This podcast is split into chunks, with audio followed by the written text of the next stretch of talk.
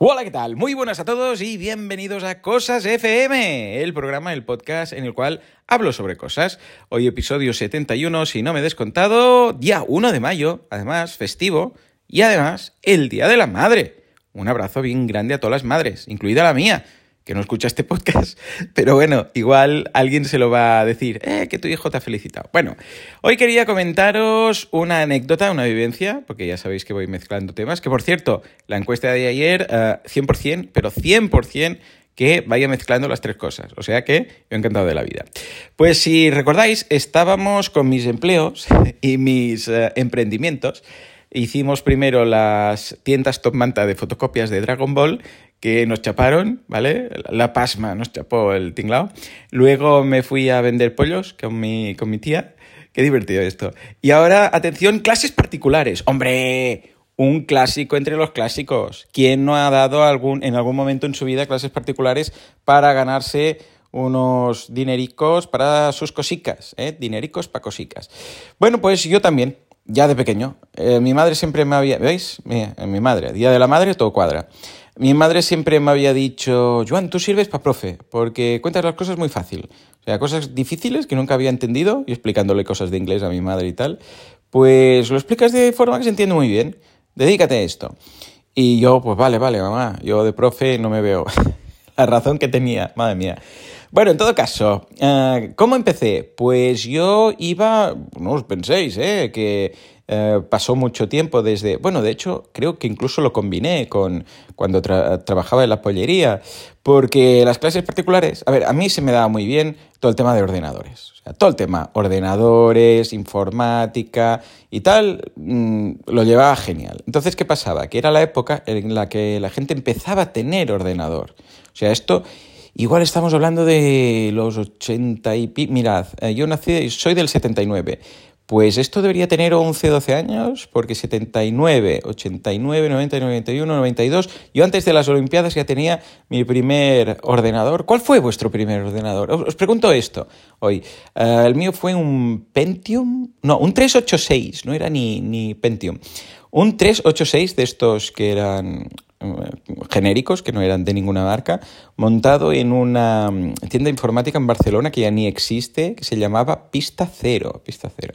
Bueno, total, que, mm, claro, como yo tenía un ordenador y los ordenadores al principio se tenían que configurar un montón, pues daba clases de temas de ordenadores. Entonces iba a casa de amigos, eh, de familia y de amigos de familia para o bien instalarles el ordenador, porque ya os digo, se tenía que instalar todo, o sea, los, los drivers, el programita que hace que el ordenador detecte los periféricos. Por ejemplo, tú compras un ordenador, pero y por mucho que lo enchufes, yo que sé, un, un CD-ROM, bueno, ahora ya no tienen, pero antes tenían, pues se le tenía que instalar un driver. Antes a los ordenadores, cuando los configurabas, se tenían que instalar drivers, programas para que detectaran todo lo que, les enchufabas. Ahora ha cambiado. Ahora tienes que desinstalar toda la mierda que llevan de, softwares de, vamos, de, propaganda. Pero bueno, en todo caso, eh, pues hacía esto o daba clases de informática. Simplemente pues iba y decía, pues mira, esto es el Word, ¿eh? o el WordStar. Empecé con WordStar, que era un procesador de textos de, de MS2, para MS2. Uh, y si hace así, ves, estos son los archivos, escribes aquí, cómo se imprime, estas cosas tan básicas, ¿no? Y luego también, pues, clases de, de todo lo relacionado con la ofimática, también eh, alguna, incluso clases de temas de, podríamos decir, uh, no, no, me atrevo a decir ni electrodoméstico, sería pues vídeo, cómo funciona el vídeo, cómo programa la tele, bueno, todas estas cosas que para mí eran extremadamente simples, porque era mi día a día, ¿vale? Pero que para el resto de gente era un hándicap, ¿vale?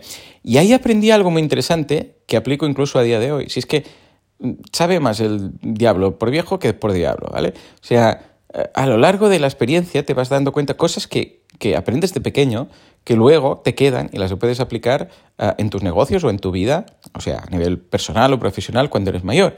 Se trata ni más ni menos que de que, claro, yo pensaba, yo de esto no sé mucho, yo no soy un, un programador informático, yo no soy un, una persona que monte ordenadores, yo sé esto, ¿vale? Entonces, claro, ahí había un poco de síndrome del impostor, de cómo puedo yo cobrar por esto. Esto, esto no sé, ¿cómo? esto no se cobraría, esto, esto es lo que sé yo, no es, no es digno de ser pagado. Pero, pero me di cuenta que las, a las personas que yo les explicaba y les ayudaba, les iba genial. Es decir, les aportaba, ojo, aquí, palabra, palabra mágico, valor. Una propuesta de valor que aportaba valor a la persona. La persona aprendía cosas que le iban muy bien. Recuerdo un señor que le daba clases aquí en Mataró, que iba los jueves, y que no tenía ni la más mínima idea. Y yo le explicaba cómo conectarse a Internet. O sea, cosas súper básicas. Cómo contestar mails, o sea, cómo configurarle el mail y tal. Con los primeros móviles, esto ya fue más adelante, ¿eh? aún no aquí, pero con los primeros móviles incluso que incluso le daba clases a un profesor mío, señor Luis Freshenet, mi profesor de filosofía, porque necesitaba un, un, móvil para hablar con sus hijos. Bueno, unas historias, no, con sus hijos, no sus sobrinos. Uh, bueno, total. Aquí aprendí esto. Por poco que sepas, o por poco que te parece que sepas, uh, y esta, aquí la clave, si, tu, si tus enseñanzas pueden ayudar a otra persona, esto tiene valor. Es una buena propuesta de valor. Esto es clave entenderlo, porque siempre habrá alguien, siempre, siempre, siempre, siempre, siempre, siempre, siempre, siempre, por si no he sido claro, siempre, habrá alguien que, que sepa más que tú en algo, en algo concreto. Siempre, lo que seas, yo soy profesor de esto, yo enseño lo otro, yo me dedico lo otro. Siempre habrá alguien que sepa más. Siempre. Es imposible, mucha casualidad, que alguien que esté escuchando este podcast sea el mejor en algo en concreto, específico, y aunque sea, yo qué sé, el campeón del mundo, seguro que hay otra persona, eh, un título de campeón y aquí la copa eh, que tengo, seguro que hay alguien que no ha participado en el campeonato que seguro que sabe más, ¿vale? Entonces, a partir de aquí, imposible esperar ser el que sabe más, entre otras cosas, porque primero, el que sabe más es un término muy subjetivo, y segundo, en el caso que hubiera alguien y que de forma objetiva se pudiera decir, esta es la persona que más sabe, solo hay una. Solo una. O sea que incluso el que sabe más, yo sé, el, que está en el top 10, en el 10, ¿vale? Que dices, este es el que sabe más de esto, de, el número 10 de todo el mundo. Bueno, tiene gente por encima, ¿vale? Con lo que no esperemos a ser los que más sabemos para explicar algo, para dar clases, para formar, para lo que haga falta, sino que debemos mirar los que están por debajo, que son muchos. No, no mirar de forma altiva y, oh, yo sé más, tú sabes menos. No, no, no.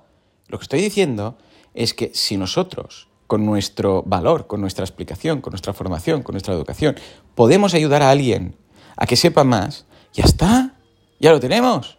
Y esto me di cuenta, pues claro, como yo diciendo, pero ¿cómo voy a cobrar a este señor eh, jubilado, pobrecillo, eh, a configurar el mail y a contestar mails?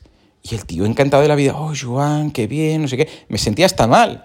Digo, pero esto si, esto se lo puede contar cualquiera. No, no era verdad, no cualquiera. Tenía que ser una persona que supiera, como mínimo, lo que yo sabía, ¿vale? Entonces, por eso digo que bueno, fue muy bien, ¿eh? Y, di clases de todo, de, pero de todo, de, de, temas de informática, de temas de Photoshop, de temas de instalar programas, de, de mil cosas, ¿vale? Y fue básicamente a padres y madres de amigos, a, bueno, todo esto es siempre boca a oreja o boca a boca, o como le queréis llamar, de, gente de tus círculos, porque no había internet por aquel entonces. Bueno, había, había el inicio de internet, era lo más básico, no había ni Google, Google no estaba. La gente tiraba de, de alta vista y estas cosas. Pues claro, no podían buscar, no había YouTube. Es que no había YouTube. Entonces, claro, yo en ese momento, pues pude impartir clases de todo. Esto fue algo que luego conservé, ya llegaremos a ese momento, que luego conservé uh, a lo largo de toda mi adolescencia. Aquí estamos hablando que tendría 10, 11, 12 años, pero luego esto incluso en carrera, ya llegaremos, pues impartí clases a compañeros de carrera, cuando estaba en segundo carrera primero. O sea, siempre, desde, desde aquel momento, siempre me ha acompañado algún tipo de actividad docente. Lo que pasa es que, bueno, esto es lo típico, que lo haces y te lo pagan y ya está, y no, no te dan de alta para entendernos, hablando así en, fácil.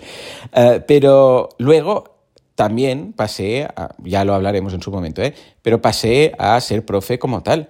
Es decir, eh, pues mi trabajo, esto podría ser un autoempleo, pues trabajar de profesor y en varios sitios, pero esto ya es tema para otras cosas. En todo caso, venga, va. Eh, ¿Habéis dado clases particulares? Esta es la pregunta. Como siempre, muchísimas gracias por aguantarme y nos escuchamos en el próximo Cosas. Hasta entonces, muy buenos días y feliz Día de la Madre.